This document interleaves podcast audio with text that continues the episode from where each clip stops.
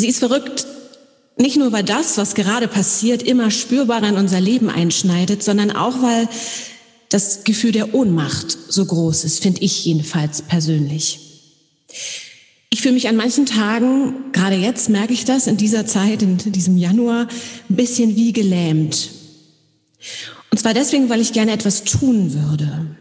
Ich würde gern was tun, mehr als ich mit meinen beschränkten Möglichkeiten gerade tun kann. Und weil ich aber auch weiß, dass vieles davon gerade nicht geht. Auch nicht als jemand, der in der Kirche arbeitet. Wir machen ganz viel, aber irgendwie habe ich das Gefühl, vieles geht einfach nicht. Es ist Lockdown und wir kommen an die Menschen nicht ran. Momentan ist einfach an vielen Stellen auch Nichtstun geboten. Kennt ihr sicher selber. Und in diesem Nichtstun stehen wir gerade alle unterschiedlich da, tragen alle eine ganz andere Last. Ich persönlich, ich kann mich noch glücklich schätzen. Ich kann noch verhältnismäßig gut mit all diesen Einschränkungen leben. Mich stört der Verzicht, ja, mich stört er mittlerweile sehr, aber ich bin immerhin gesund. Ich habe einen sicheren Job. Ich kann, wenn ich es will, auch von zu Hause arbeiten, im Homeoffice.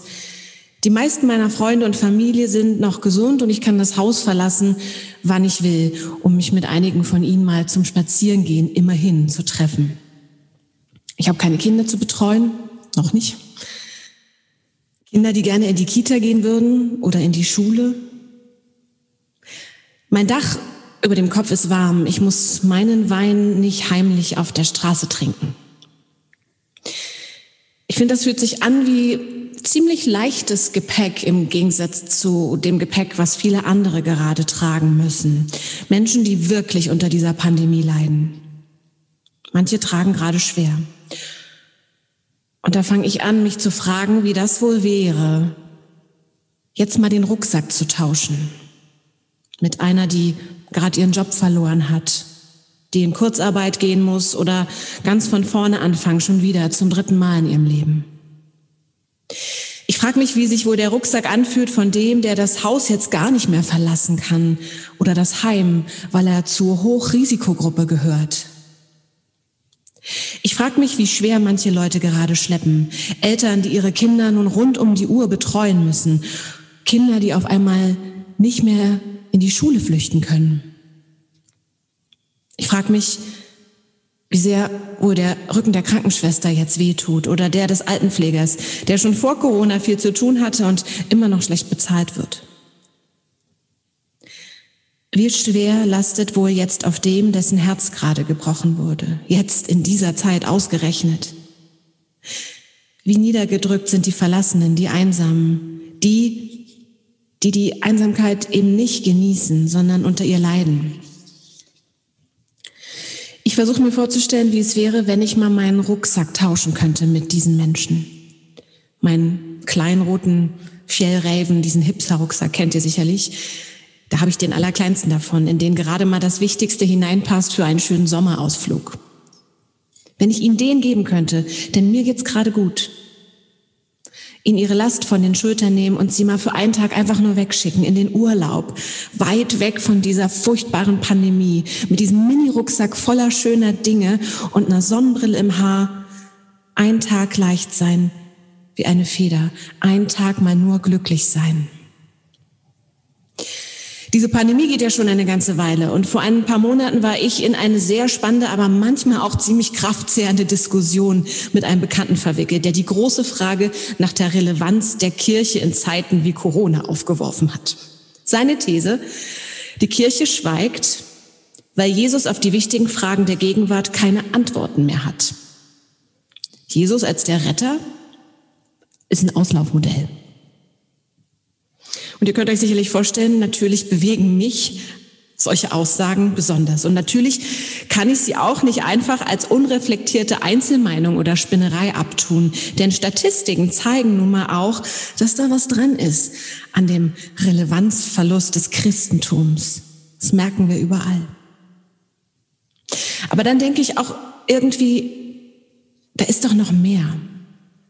Da ist doch mehr als die Feststellung, dass der Glaube heute immer weniger Menschen etwas bringt. Da sind doch auch noch die, welche er schon durch das ganze Leben getragen hat. Da sind die, die sogar in wirren Zeiten wie diesen aus ihm Kraft schöpfen können. Da seid ihr hier, die ihr hier seid und die ihr da wart, als man in diesen Räumen tatsächlich schweigen musste, als man vieles nur ins Digitale verlegen konnte. Und da sind auch noch andere bei uns drüben in der Emma aus Öberg Gemeinde, die auch da waren. Selbst als wir bei uns nicht viel mehr anbieten konnten als Stille und ein bisschen himmlische Orgelmusik. Da sind Nachbarn, die unser Mittagsleuten gehört und dazu gebetet oder sogar Freestyle gesungen haben. Da waren ein paar, die hat es getröstet zu wissen, wir sind noch da. Ihr seid noch da. Dass die Kirche nicht mehr allzu laut ist, so wie vor 100 Jahren vielleicht, das mag sein. Und ich denke es vielleicht auch ganz gut so. Aber dass sie schweigt, das stimmt nicht. Und gerade jetzt wird die Frage wieder laut. Warum lässt Gott das alles zu? Manchmal scheint es mir, als hätten wir Menschen uns schon so zu sehr daran gewöhnt, auf jedes noch so hochkomplexe Problem eine schnelle Antwort zu haben. In einer fortschrittlichen Gesellschaft wie der unsrigen können wir uns meist auch ganz gut in Sicherheit wissen. Wir haben Top-Mediziner, Top-Wissenschaftler, ein soziales Auffangnetz, Auffangnetz, das hier zumindest in Deutschland vergleichsweise gut funktioniert. Für Unerklärliches ist da kaum Platz, denn unerklärt ist für viele ziemlich unbefriedigend. Und dann passierte etwas, das kann man nicht so schnell erklären. Ein Virus überfällt unsere Welt und lässt kaum einen Menschen dauerhaft im Recht. Was gestern noch gestimmt hat, was herausgefunden war, kann morgen schon wieder falsch sein. Und auf einmal kommt sie wieder mehr ins Spiel, die Kirche. Und die Frage, was sagt eigentlich Gott dazu? Oder Jesus, euer Retter? Einer von beiden muss es doch wissen, muss doch wissen, woher diese Krise kommt, warum es sie gibt und wie wir da am schnellsten wieder rauskommen. Los jetzt, schlag die Bibel auf, irgendwo dort muss es doch stehen. Habe ich wirklich so gehört. Und ich habe mir lange an diesen Fragen die Zähne ausgebissen. Und eigentlich tue ich es auch heute noch. Ist ja auch mein Job, ist ja mein Thema. Denn natürlich will ich auch als Christin eine Antwort haben. Gerade dann, wenn mich jemand so herausfordert wie mein Bekannter, der es wirklich wissen wollte. Ich habe viel in dieser Zeit gelesen, viel gesucht im Netz bei bekannten Theologinnen und Theologen, bei Professorinnen, die in den Medien zu dieser Frage lange Aufsätze verfasst haben. Aber irgendwie war das alles nicht befriedigend. Nicht für mich und auch nicht für meinen Bekannten. Und irgendwann gaben wir dann auf, denn auch ich war müde von dem Druck, eine Antwort geben zu müssen, die mir persönlich im Herzen schon längst klar ist, die man bloß nicht immer so leicht in Worte packen kann, die ein anderer aber gerne einfach so mal eben schnell über, übergeben bekommen hätte. Bisschen leicht vorgekaut und vielleicht noch schön verpackt. Aber leider, so wissen wir, funktioniert das so nicht. Zumindest nicht mit dem Glauben. Letzte Woche Sonntag stieß ich dann beim Frühstück auf einen Text in der Zeitung Chrismon. Kennt ihr vielleicht? Das ist so ein Beigabeblatt, liegt oft auch in der Zeit mit dabei. Es war ein Text von dem Kulturbeauftragten der Evangelischen Kirche in Deutschland. Johann Hinrich Clausen heißt er. Und in dieser Zeitschrift war sie auf einmal wieder die Frage, Warum lässt Gott Leid zu? Und ich fand es ganz spannend. Herr Clausen, der traute sich zu antworten. Und zwar nicht auf vier, fünf Seiten, sondern ganz kurz und knackig auf einer halben Seite. Das Warum, das mir so viele Kopfschmerzen bereitet hatte, das griff er hier nochmal auf. Er schob es nicht weg, wie man das in der Geschichte des Christentums ja ganz gerne mal getan hatte. Auf der einen Seite mit dem atheistischen Weg, da sagt man, naja, da ist so viel Schlimmes auf der Welt passiert, deshalb kann es einfach keinen allmächtigen Gott geben. Deshalb glauben wir gar nicht an ihn. Und dann gibt's noch den dogmatischen Weg auf der anderen Seite. Da sagt man, Gott ist so allmächtig, aber sein Wille, der bleibt uns verborgen. Wir können den einfach nicht verstehen und deshalb können wir uns nur gehorsam unserem Schicksal fügen und gar nicht erst nach dem Warum fragen gibt es beide Wege, aber beide Wege sorgen auch dafür, dass man kein Warum mehr benötigt. Kann befriedigend sein. Ich finde es aber auf eine gewisse Art und Weise auch unbefriedigend. Die komplizierte Frage, die wird hier nicht mehr gestellt. Es wird einfach keine Zeit mehr mit ihr verschwendet. Schluss aus, Ende der Diskussion. Wir lassen das jetzt so. Was Klausen aber in dem Text sagt, das fand ich so schön, das Warum, das muss immer bleiben. Gerade dann, wenn man glaubt. Er schreibt, wenn man nach dem Warum fragt, hat man noch nicht aufgegeben. Findet Worte für den Schmerz und die Wut, ringt um einen Singen, wagt eine Sehnsucht, hofft auf etwas, ohne schon zu wissen, was es sein könnte. Die Frage nach dem Warum zielt nicht auf eine theologische Antwort, sondern auf viele unterschiedliche Glaubenserfahrungen. Deshalb nimmt sie in der Bibel, die ja ein Erfahrungs- und kein Lehrbuch ist, so großen Raum ein. Die Bibel ist ein Erfahrungs-, kein Lehrbuch. Kein Buch, das man einfach aufschlagen kann und eine Antwort findet, wenn man sie braucht. Die Frage nach dem Warum, die Frage nach Gott ist so lebendig wie unser Leben. Und ich finde, es lohnt sich, sie immer wieder weiter zu fragen, sie auszuhalten, auch wenn sie nicht immer beantwortet werden kann. Vielleicht geben wir sie zu schnell auf.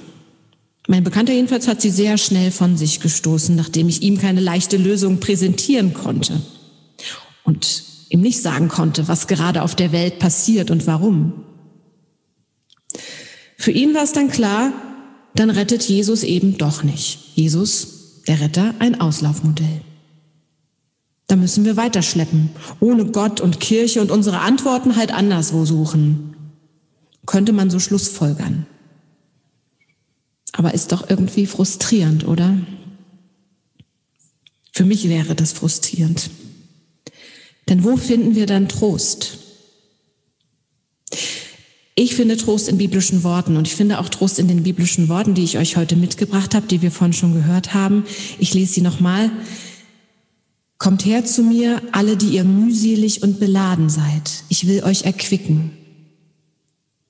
Nehmt auf euch mein Joch und lernt von mir, denn ich bin sanftmütig und von Herzen demütig.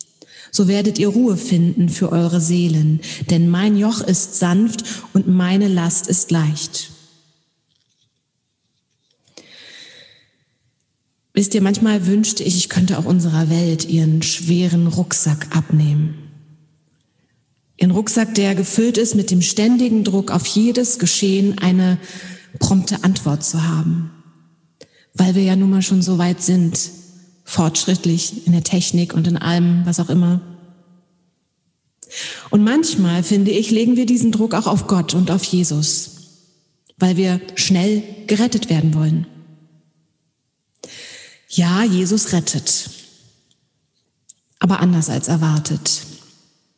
Nicht so, wie man es von Rettern so kennt, mit großem Auftritt und durchgreifender Hand, nicht mit Blitz und Donner und Superheldenkostüm, nicht mit vorgekauten Lösungen für jedes unserer Probleme. Jesu Rettung ist leise. Sie ist da, wo wir uns einlassen und hinhören. Aber auch dort, wo es am meisten wehtut, wo etwas keinen Ausweg mehr hat, keinen Sinn mehr ergibt. Da, wo unser Leben unverfügbar wird, wo wir mit all seinen Unzulänglichkeiten konfrontiert werden, wo wir etwas aushalten müssen und auch da, wo etwas richtig Angst macht. Jesus verspricht keine Antwort auf jede deiner brennenden Fragen. Warum ich und nicht die? Warum Krieg und Corona? Warum lässt Gott das alles zu? Dafür muss die Bibel doch jetzt mal eine Antwort haben. Doch Jesus antwortet nicht. Er macht es ein bisschen anders. Er nimmt dir deinen Rucksack ab, wenn du ihn lässt, und gibt dir aber dafür seinen. Er nimmt dir Last ab, er beseitigt sie nicht. Doch er hilft beim Tragen. Und er lässt dich nicht ganz ohne Gepäck. Er gibt dir im Gegenzug etwas, das, wie ich finde, viel mehr wert ist, als keine Probleme mehr in diesem Leben zu haben. Als immer nur als Sieger aus jedem Kampf in dieser Welt hervorzugehen. Er gibt dir die Erkenntnis des Kreuzes. Die Erkenntnis, dass auch das Schmerzhafte, das Unverständliche das Unsinnige, ja auch das Unverfügbare zu unserem Leben dazugehört und dass das okay ist, dass das alles nicht für ewig ist, dass wir lernen können, damit umzugehen und dabei auch wieder Hoffnung finden werden. Dass uns das Tragen und das Schleppen überhaupt erst zu Menschen macht, die mit Rucksäcken leben können. Ist doch, ist doch schön. Mit Rucksäcken, die mal leichter und mal schwerer sind. Es wechselt sich immer ab und die vor allen Dingen, weil sie alle schon mal diese Erfahrung gemacht haben, einander dabei unterstützen können, wenn der Rucksack eines anderen mal schwerer ist. In dieser Form der Rettung liegt für mich persönlich eine viel größere Schönheit als in jeder innovativen Lösung, die wir Menschen zukünftig noch haben werden. Ja, ich wünsche mir auch eine Lösung für das, was gerade in der Welt passiert. Und zwar am besten ganz schnell. Ich wünsche mir auch, dass der Impfstoff uns bald rettet und dass vielleicht sich dieses Virus irgendwie, wer weiß, bald selbst ausrottet. Aber noch viel mehr wünsche ich mir, dass wir in der Zwischenzeit einander beim Tragen helfen, wo es nur geht. Ich werde wohl in naher Zukunft nicht den Rucksack von der nehmen können, die gerade ihren Job verloren hat. Aber vielleicht schafft es ja ein anderer. Einer, der sie unterstützen, sie neu einstellen oder einfach nur trösten kann. Ich werde nicht zu spüren bekommen, wie sich die Rucksäcke der Pflegekräfte anfühlen, aber vielleicht spüren wir als Gesellschaft ja mal genug, um das zu ändern. Ich kann gerade nicht fühlen, was der fühlt, der das Haus nicht verlassen darf. Ich spüre gerade nicht den Druck eines gebrochenen Herzens. Und doch weiß ich, dass auch mich es irgendwann erwischen, dass auch meine Last jederzeit wieder größer werden kann.